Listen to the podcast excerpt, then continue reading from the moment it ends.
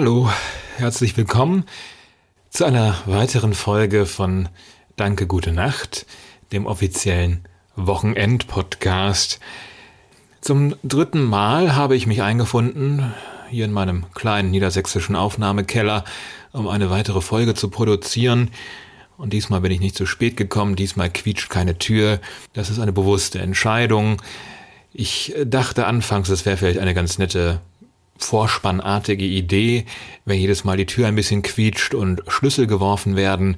Aber nun muss ich sagen, es ist eigentlich nur eine Idee gewesen, um zu symbolisieren, dass eine Bühne neu betreten wird und auf die Dauer trägt es einfach nicht, das äh, jedes Mal in jeder Folge aufs Neue äh, darzubieten als äh, ja Vorgeplänkel, bevor man richtig anfängt.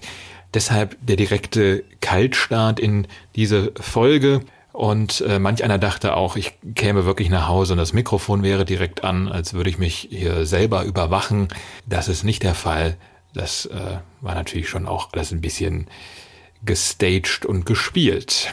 Sowieso habe ich mich auch schon gefreut über erstes Feedback ähm, von, von ein paar Leuten, die sich das hier schon angehört haben. Natürlich allesamt aus meinem näheren Umfeld. Aber auf diesem Wege sei dafür gedankt. Es gibt auch heute natürlich wieder ein Getränk zu verkosten und auch dafür muss ich nicht hörspielartig mich hier irgendwie betätigen. Ich habe das Getränk direkt hier stehen. Heute gibt es mal einen leckeren Rotwein. Ähm, ich dachte erst, der sei aus Hessen, habe dann aber gerade eben nochmal in eifriger, bewusster Recherche das Etikett äh, durchgelesen und dann gesehen, dass es eigentlich ein pfälzischer Wein ist. Es äh, ist ein Rotwein aus dem Hause Michel Schneider, ein trockener Dornfelder. Uns erwartet hier Folgendes. Tiefdunkles Rot, das Bukett reifer Waldfrüchte und harmonische Tannine machen diesen ausdrucksstarken Dornfelder zu einem besonderen Genusserlebnis. Ja, ich weiß jetzt wirklich überhaupt nicht, was Tannine sind.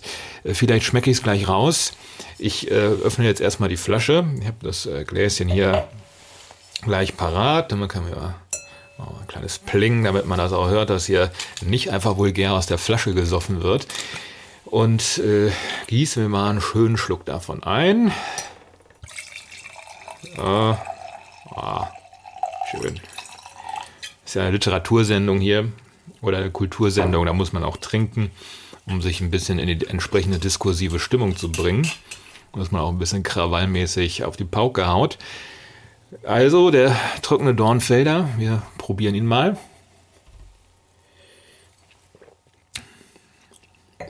Entschuldigung fürs Schmatzen. Ja, nicht verkehrt. Ich bin gar nicht so der Rotweintrinker, um ehrlich zu sein. Ich tendiere meistens eher zum Weißwein. War aber schon häufiger mal auch vor allem, Süd, vor allem in Südhessen äh, bei Weinproben. Äh, aber meine Weinexpertise ist nun fernab äh, des Wissens eines guten Sommeliers oder einer Sommelieuse. Also äh, ich kann meistens nur sagen, schmeckt oder schmeckt nicht. Und der Rest ist reine Fabulierkunst, wenn ich dann meine, oh, das ist immer noch Säure am Ende oder ich merke da leichte Noten von Limette. Vorbild ist mir da immer ein bisschen dieser schöne Gerhard Poll-Sketch, den kann man auf äh, YouTube finden. Der ist dort, glaube ich, unter dem Titel Warten auf Rudi Löhlein auffindbar und äh, Polt äh, sitzt da an seinem Küchentisch und guckt auf die altbekannte dämliche Art in die Kamera und holt sich dann aus dem Regal eine Weinflasche. Und der Sketch ist so alt, dass das noch kein Tetrapack war, sondern, ähm, glaube ich, so eine 2-Liter-Flasche. Äh, es sieht auf jeden Fall nicht appetitlich aus äh, für jeden Menschen, der auch nur ein bisschen Ahnung von Wein hat.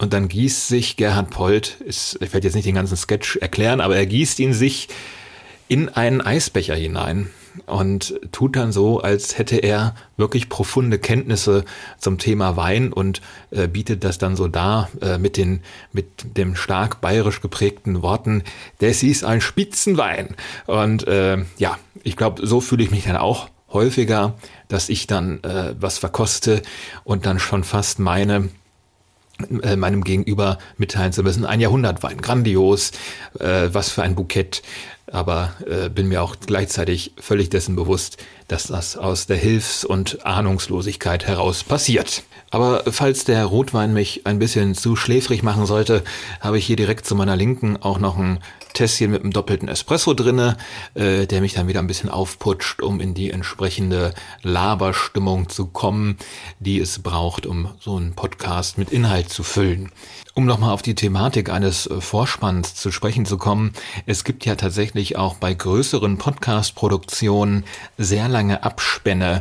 Also ich denke da an die Podcasts natürlich aus dem Hause Obama beziehungsweise Higher Ground Productions. Nach jeder Folge von dem äh, Springsteen und Obama Podcast kommt ja immer so drei, vier Minuten lang so ein aufgesagter Abspann, wo jede Person benannt wird, die irgendwie an der Produktion beteiligt war. Und da frage ich mich einerseits immer, wer hört sich diese langen Abspannsequenzen noch an? Klar, man vergisst irgendwie mal den Pause-Button oder Stopp-Button zu drücken, wenn man so einen Podcast hört. Aber wer hört sich das wirklich freiwillig jedes Mal an, in der Hoffnung, dass da wie bei so einem Filmabspann am Ende noch so ein kleiner versteckter Bonus auftaucht, dass irgendwie ein äh, kleiner One-Liner-Joke da noch aufgesagt wird oder irgendwas in der Richtung. Und wie ist es überhaupt genau geregelt? Wann muss so ein Abspann wirklich angefertigt werden? Ähm, ist das nur der Fall, wenn wirklich Geld umgesetzt wird mit dem Podcast-Projekt, wenn man direkt weiß, Spotify beispielsweise zahlt da sehr viel Geld für und es wird entsprechend monetarisiert werden, das Ganze. Naja, das ist nur ein Gedanke am Rande. Äh, mir sind diese langen Abspannsequenzen jetzt schon häufiger aufgefallen. Ich muss aber auch gestehen, ich bin ja noch gar nicht so lange Podcast-Hörer. Vielleicht gibt es auch schon länger mit langen Abspannaussagern am Ende einer Folge von einem größeren, sehr gut und schon lange laufenden Podcast. Naja, ich schweife ab. Ähm, wie ist sonst die Lage so? Wie schaut's aus? Nach wie vor ist das ja alles ein bisschen schwierig mit den aktuellen Corona-Maßnahmen. Manch einer fühlt sich da ein bisschen hängen gelassen in der Pandemie, was jetzt äh, so eine ganz ähm, konkrete Richtungsvorgabe anbelangt, die einen da hindurchgeleiten könnte. Alles wirkt so ein bisschen wie eine leere Drohung und auch sehr halbgar in dem, was so diskutiert wird. Wir haben jetzt diese Notbremsenregelung, aber damit scheint auch niemand so richtig zufrieden zu sein. Es gab ja auch entsprechende Petitionen für einen sofortigen harten Lockdown. Vieles wurde da angestrengt, dass Unterschriften gesammelt werden, aber es hat alles noch nicht äh, so wirklich dazu geführt, dass das auch umgesetzt wird. Was natürlich auch ein Stück weit schade ist, weil das, glaube ich, eine sehr hilfreiche Maßnahme hätte sein können, zumindest meiner bescheidenen Laienmeinung nach. Aber das Schöne ist natürlich, dass man von immer mehr Menschen aus dem Umfeld hört, dass sie zeitnah geimpft werden oder auch schon geimpft wurden und darüber auch sehr, sehr glücklich sind. Ich könnte heute schon wieder einen neuen Impfrekord in dieser Folge vermelden. Es ähm, wurden, soweit ich informiert bin, heute 738.000 Dosen verabreicht. Also es sind auch da Fortschritte zu erkennen. Es stagniert nicht mehr alles ganz so schrecklich. Man kann einfach jetzt nur hoffen, dass man durch die dritte Welle einigermaßen gut durchkommt und diese Notbremsenregelung am Ende das tut, was sie soll und Schlimmeres verhindern kann. Naja, das ist jetzt sehr euphemistisch zu sagen, es wird Schlimmeres verhindert. Diese Pandemie ist natürlich eine globale Katastrophe, es sterben Menschen. Schlimmes ist dementsprechend schon passiert und lässt sich natürlich auch nicht mehr verhindern. Dafür war allerdings äh, diese Woche bei meinem Kiosk hier ums Eck eine Dame mit im Verkaufsraum, die sich sehr euphorisch darüber geäußert hat, dass sie bereits ihre Erstimpfung erhalten hat. Sie sagen dann schon fast, morgen äh, kriege ich den zweiten Piekser, dann bin ich quasi immun, dann brauche ich hier nicht mehr mit Maske herumzulaufen. Also äh, es war einfach etwas sehr, sehr Schönes, äh, jemanden so glücklich zu erleben in einer Zeit, in der alle so neutral und so gleich wirken durch die Maske, durch den Mund-Nasenschutz, den an jeder Mensch aktuell aufhat. Und währenddessen bei manchen vielleicht der Impfneid ein bisschen aufkeimt, hatte ich dieser Tage eher ein Gefühl des Neides, was sich in eine ganz andere Richtung bewegte. Jemand aus meinem Umfeld wohnt in Baden-Württemberg und ist nach Tübingen gefahren und in Tübingen ist ja momentan gefühlt fast alles offen. Okay, dafür wird dieses Örtchen auch von äh, Boris Palmer regiert, aber es gab dort ein geöffnetes Kino Und äh, diejenige Person durfte sich dort den neuen Film von Thomas Winterberg anschauen, Der Rausch. Ich meine, der ist auch jetzt für den Oscar nominiert. Es wird nächste Woche dann auch noch mal ein bisschen ein paar Worte äh, zu sprechen geben über die Oscarverleihung 2021 beziehungsweise über die Nominierungen, die da ja schon vor längerer Zeit bekannt gegeben wurden. Also wie man merkt, mir fehlt das Kino sehr, so dass ich da gleich in ein bisschen Neid ausbreche. Allen Kinos bis auf eines in Deutschland fehlt das Publikum, aber nicht nur den Kinos fehlt das Publikum, auch allen Konzertbühnen, allen Theatern, aber es gab auch jemanden, der außerhalb des Theaters dieser Tage im deutschen Fernsehen eine Premiere feierte und dem ebenfalls das Publikum fehlte, oh Wunder, und das war Tommy Schmidt. Aber keine Panik, das Publikum fehlte nur im Fernsehstudio, wo Studio Schmidt für das ZDF Neo aufgezeichnet wurde. Vor den Endgeräten fiel die Quote ziemlich gut aus für so einen kleinen Spartensender wie ZDF Neo das ist. Also man sieht, ich bleibe dem zweiten deutschen Fernsehen ein bisschen treu verbunden, was die Fernsehkritik angeht. In der letzten Folge ging es ja auch dann schon um das Traumschiff, jetzt also eine weitere ZDF-Produktion. Eigentlich müsste der Sender mir schon dankbar sein. Ich werde jetzt einfach mal den Ablauf der ersten Sendung von Studio Schmidt ein bisschen skizzieren und zu den einzelnen Elementen, die dort stattfanden, ein bisschen was sagen. Die Sendung begann mit einem rund drei Minuten langen Einspieler und da muss ich gleich schon eine kleine Kritik einsetzen. Und zwar wurde im Vorhinein vollmundig angekündigt, man solle als Zuschauer vor der regulären Glotze, der sich das linear im TV ansieht, auf jeden Fall pünktlich einschalten, so Tommy Schmidt in seinem eigenen Podcast, weil es gäbe einen wunderbaren Einspieler, den man nicht verpassen dürfe. Dumm bei der ganzen Angelegenheit aber nur, dass ZDF Neo diesen Einspieler bereits schon, ich glaube fast eine Woche zuvor, auf dem hauseigenen YouTube-Kanal gepostet hat. Ich persönlich fand das dann ein bisschen enttäuschend. Ist jetzt auch kein Weltuntergang, dass man das vorher schon sehen konnte. Es war jetzt ja auch nicht die halbe Sendung. Aber wenn da so ein Kracher angekündigt wird und äh, das ist quasi vorher schon im Internet in der Form aufrufbar, dann äh, verpufft auch die Überraschung, die da drin sich verstecken sollte. Immerhin in dem kleinen YouTube-Fenster konnte ich nicht erkennen, dass zum Beispiel Kai Pflaume da mal ebenso äh, vorbeijoggt in diesem Einspieler. Wir sehen auch Joe Laschet, den Sohn von Armin Laschet, der ja als Fashion-Influencer auf Instagram von sich reden gemacht hat und auch andere dubiose Dinge schon vorangetrieben hat. Und bei dem Auftritt von Joe Laschet war es ein bisschen ein Fall von, der kann sprechen. Ich bin nicht so viel auf Instagram unterwegs. Ich weiß nicht, wie Joe Laschet seine Stories dort so gestaltet und dort zu seinen Follower und Followerinnen spricht. Aber äh, jetzt ihn so in diesem Einspieler die zwei Sätze sprechen zu hören, war mal wieder so ein Moment von, aha, also diese Person hat auch eine Stimme. Das klingt jetzt ein bisschen wirr, aber ich hatte dieses Gefühl auch ganz lange bei Kim Kardashian zum Beispiel. Ich habe vor zwei Jahren vermutlich zum ersten Mal eine Folge von Keeping Up with the Kardashians gesehen und habe dort dann, glaube ich, auch erstmals die Stimme von Kim Kardashian vernommen. Oder aber auch bei der Queen ist es so, dass ich sehr lange nicht wusste, wie klingt überhaupt die Stimme der Queen und dieses Phänomen konnte ich jetzt irgendwie, als ich den Einspieler von der ersten Folge von Studio Schmidt sah, auch auf Joe Laschet in der Form ein bisschen übertragen. Manchmal gibt es einfach so Menschen, die nimmt man nicht als sprechende Prominente wahr, sondern einfach nur haben sie eine Art Funktion von ja, Fotocelebrity. Sie machen sich einfach gut in Magazinen und in Social Media Feeds als reine Fotostatisten. Aber das nur am Rande. Was mir noch sehr gut gefiel, war die obligatorische gemischtes Hack-Anspielung in diesem Anfangseinspieler.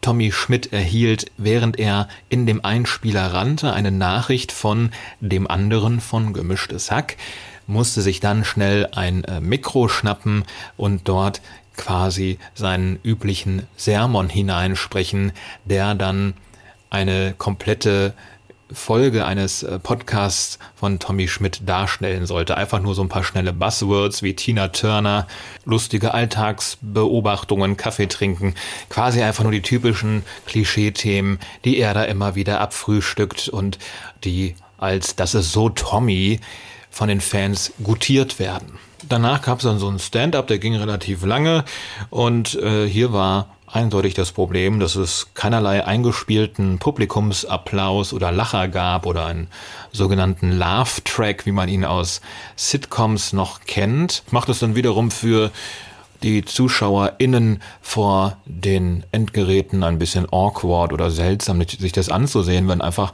keinerlei Reaktion im Studio auf die einzelnen Jokes äh, erfolgt.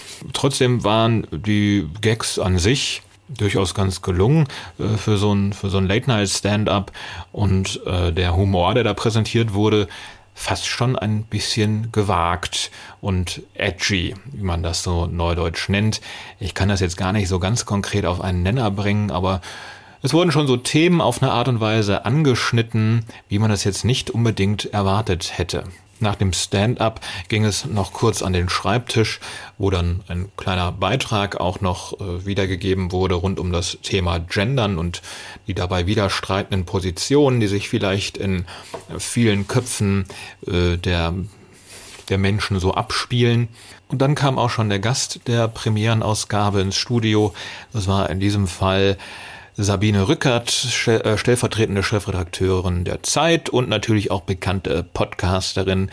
Ich möchte behaupten, die Grand Dame des deutschen Podcasts, äh, fast republikweit bekannt für ihren True Crime Podcast Zeitverbrechen. Und beim Talk war es eigentlich schon fast am problematischsten insgesamt in dieser Auftaktausgabe, weil Tommy eigentlich ein guter Talker zu sein scheint. Es wird dann so ein bisschen äh, der, die etwas lockerere Version von Markus Lanz dargeboten. Man hat Fragekarten bereitgelegt und allgemein scheint Tommy auch sehr, sehr interessiert zu sein.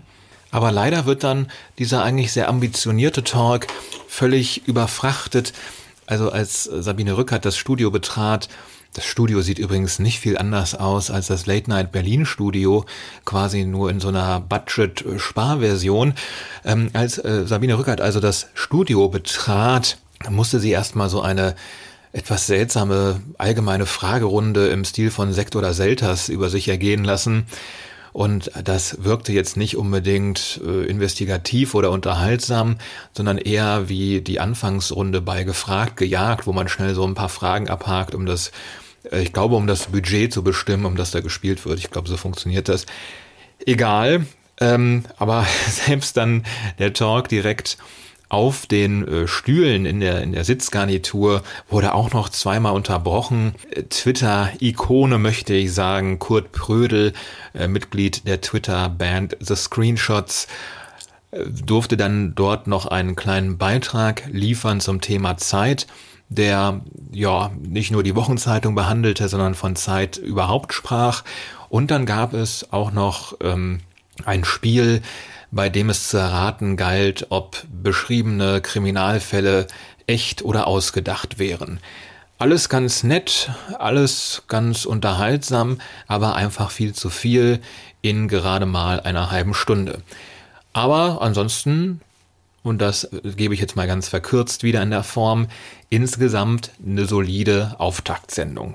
Das muss man im Besonderen deshalb sagen, weil Tommy Schmidt ja nun auch außerhalb des Podcasts überhaupt gar nicht groß Trainingsmöglichkeiten hatte, wie es andere Late-Night-Talker auf der internationalen Bühne sonst immer hatten. Das soll jetzt natürlich nicht heißen, dass wir es da mit einem völlig medial unerfahrenen Menschen zu tun haben, der dann nun erstmals im Fernsehen moderieren darf. Aber als erste Sendung direkt mal sowas Late-Night-artiges anzufangen, ist nicht ganz ohne, glaube ich. Und wir sind ja nun auch in Deutschland alles andere als verwöhnt, was den Sektor der Late Night ähm, anbelangt als Unterhaltungsformat. Aber hier muss man mal einhaken, währenddessen seit Jahrzehnten gefühlt gemeckert wird über den Zustand der Late-Night-Unterhaltung in Deutschland, ist es aktuell in den USA auch nicht unbedingt viel besser. Ich habe kürzlich auf YouTube zwei Videos von Eddie Burbeck gesehen. Äh, Eddie Burbeck kann ich jetzt selber nicht sagen, wer das ist. Es ist einfach ein YouTuber, äh, was der äh, konkret immer so an Content bringt. Habe ich jetzt nicht weiter betrachtet. Aber es gibt da zwei sehr markante Videos, die ich äh, entdeckte und, und sehr interessant fand.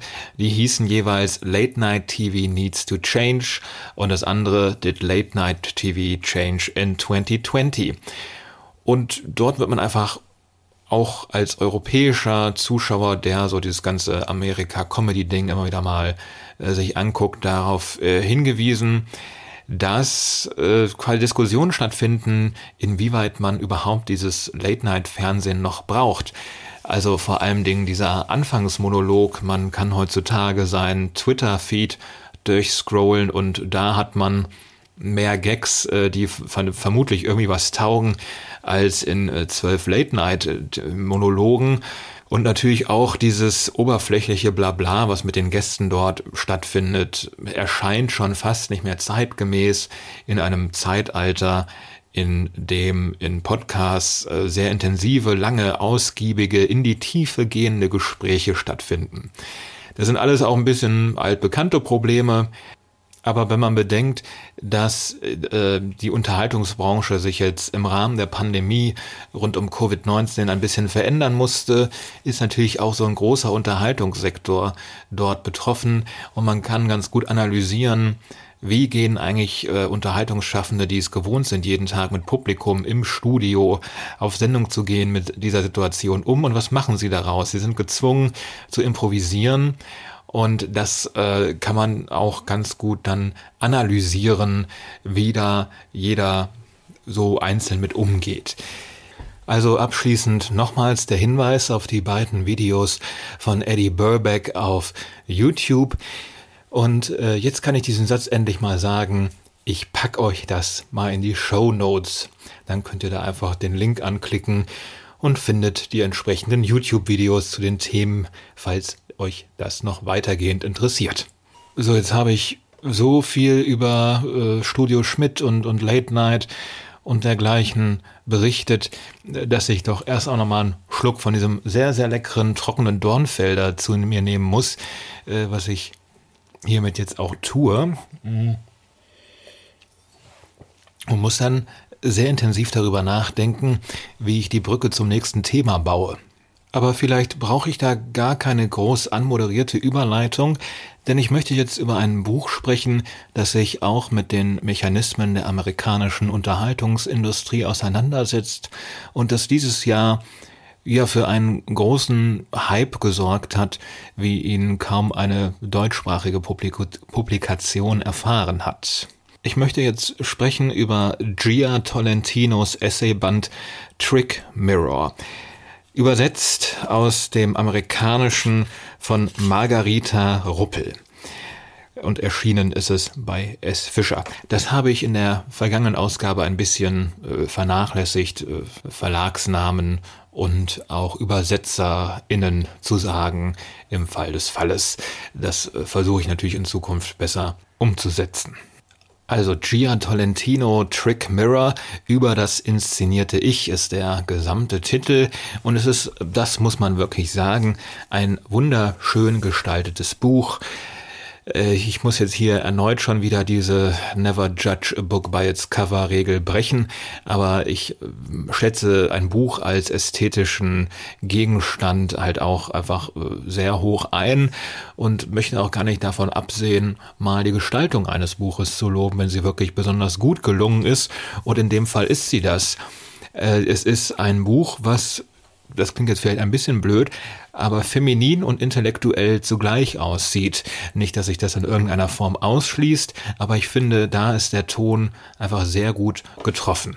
Was mich wiederum ein bisschen nervt, ist, wenn man das Buch aufblättert, dass auf den ersten paar Seiten erstmal ähm, ja über vier Seiten hinweg einfach nur Blurbs oder Lobhudeleien ähm, zu lesen sind. Also Blurbs sind diese Zitate, die man oftmals auf Büchern vorne drauf oder auf Buchrücken findet, meistens von relativ prominenten Stimmen, die ein äh, Buch in den höchsten Tönen loben und sagen, das ist jetzt der tollste Liebesroman, den die Welt seit äh, Stolz und Vorurteil gelesen hat. Also äh, jeder kennt das, jeder, der schon mal ein Buch gekauft hat, sieht auf dem Buchrücken diese Stimmen, aber nicht jeder kennt diesen Begriff des Blurbs, weshalb ich ihn hier kurz mal erläutern wollte.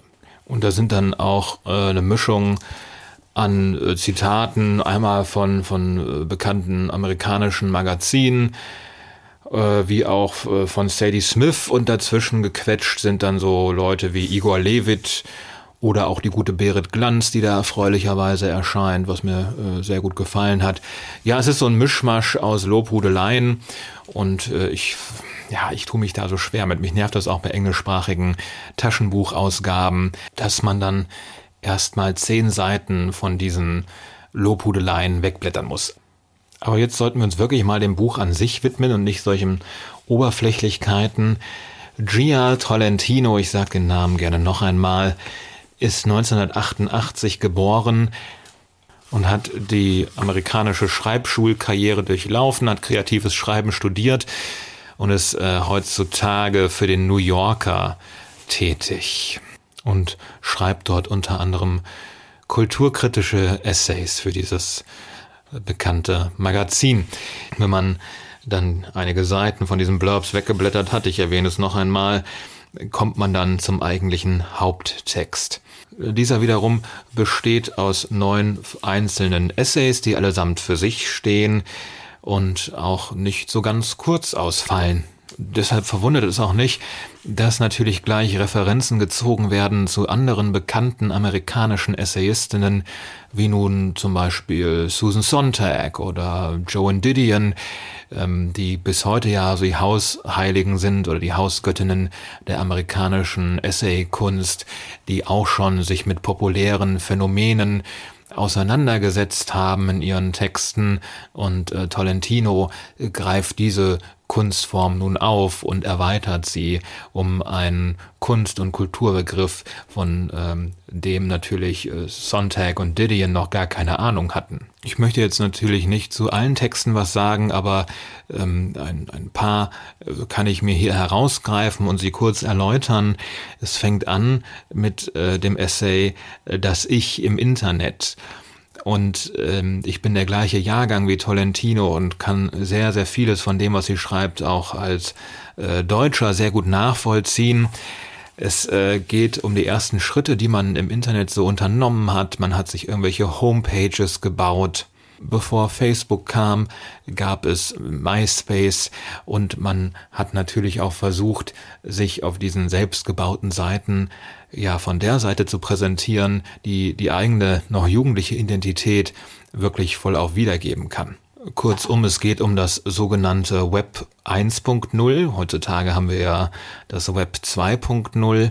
Und im Web 1.0 ging es noch äh, vielmehr darum, ich zitiere hier, ein besseres, wahrhaftigeres Ich von sich selbst zu erzeugen und in diesen ja noch sehr unbekannten Raum des Internets hineinzustellen. Nachgezeichnet wird dann eine Entwicklung hin äh, zur heute, heute vorherrschenden Aufmerksamkeitsökonomie, wie die sozialen Netzwerke immer mehr von unserer Aufmerksamkeit haben wollen, wie wir dort uns eigentlich ganz gezielt präsentieren, um als gut und moralisch aufrichtig zu erscheinen und was das auch mit dem Kapitalismus zum Teil gemacht hat.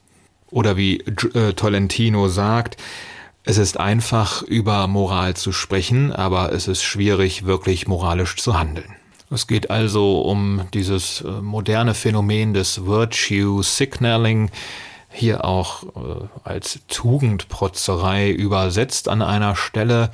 Ich gehe einfach mal davon aus, dass das von Tolentino auch äh, quasi so gemeint war. Und es ist einfach ein Text, der ja eine kleine Geschichte des Internets erzählt, die auch sehr persönlich ist, stellenweise ohne indiskret zu sein, aber auch eine Geschichte des Internets, die da erzählt wird, ohne dass man jetzt heutzutage das übliche Narrativ der Verschwörungsmythen und der Fake News äh, zu stark bedient und dass äh, dann gleichzeitig auch alle äh, Vorteile und positiven Seiten der sozialen Netzwerke davon übertüncht äh, werden würden.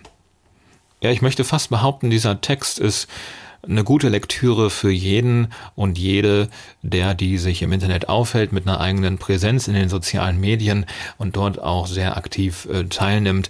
Und ähm, Ja, man kann das sehr, sehr gut reflektieren anhand der Lektüre dieses ersten Essays, so was man da eigentlich tut und äh, in welcher Maschinerie man da jetzt auch ein Stück weit gefangen ist, ohne in völlige Panik versetzt zu werden.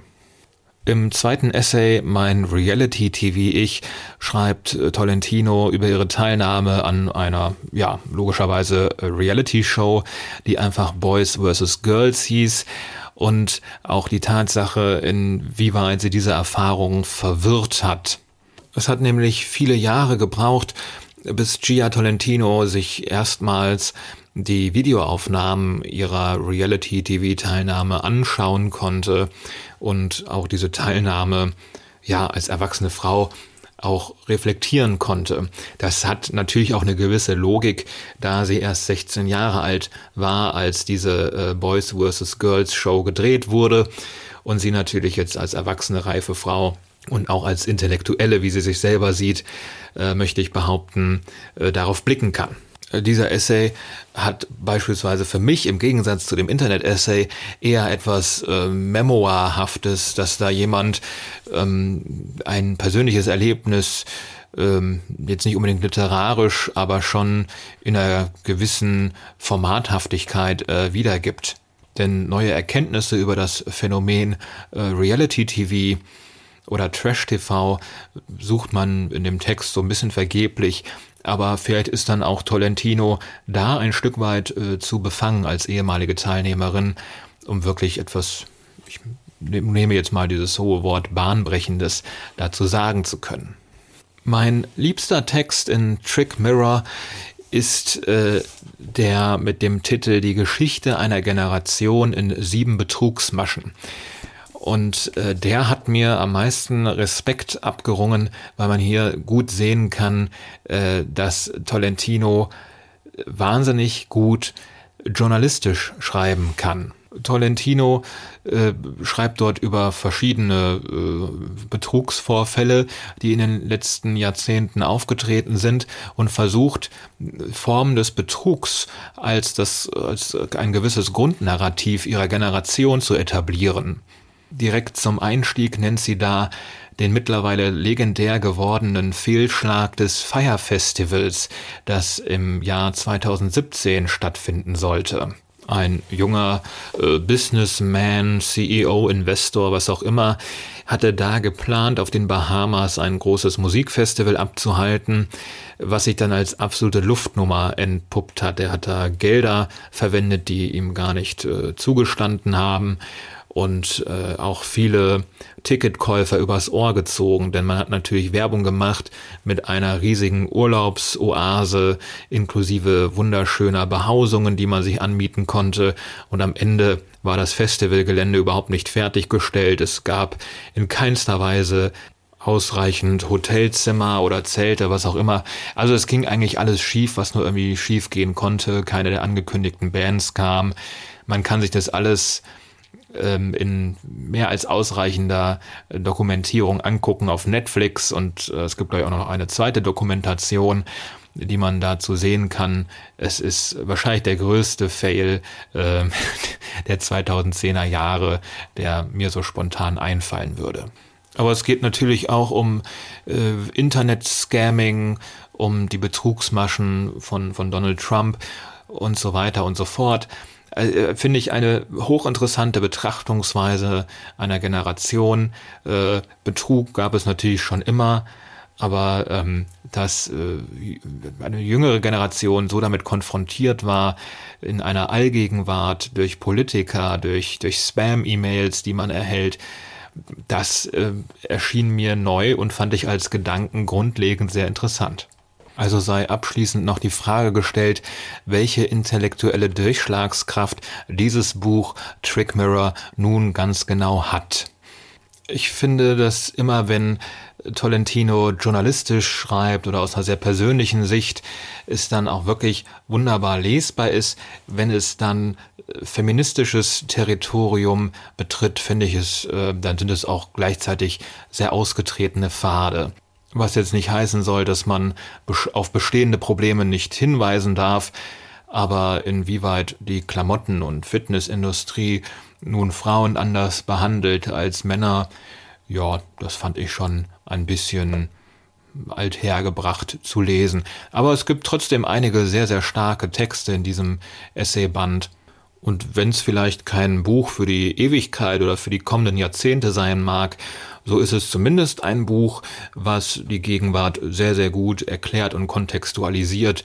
Und auch das ist manchmal schon eine Leistung, die Literatur ja nicht immer, immer unbedingt äh, zwingend erbringen kann, aber Tolentino schafft das, die Verrücktheit unserer modernen Zeiten ähm, gut auf den Punkt zu bringen und äh, ja, wird das moderne Leben auf eine gute, freundliche Art zu kritisieren.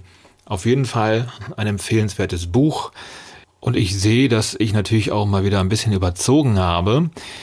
Ja, äh, und werde dann jetzt einfach mal fristgerecht die heutige Folge beenden.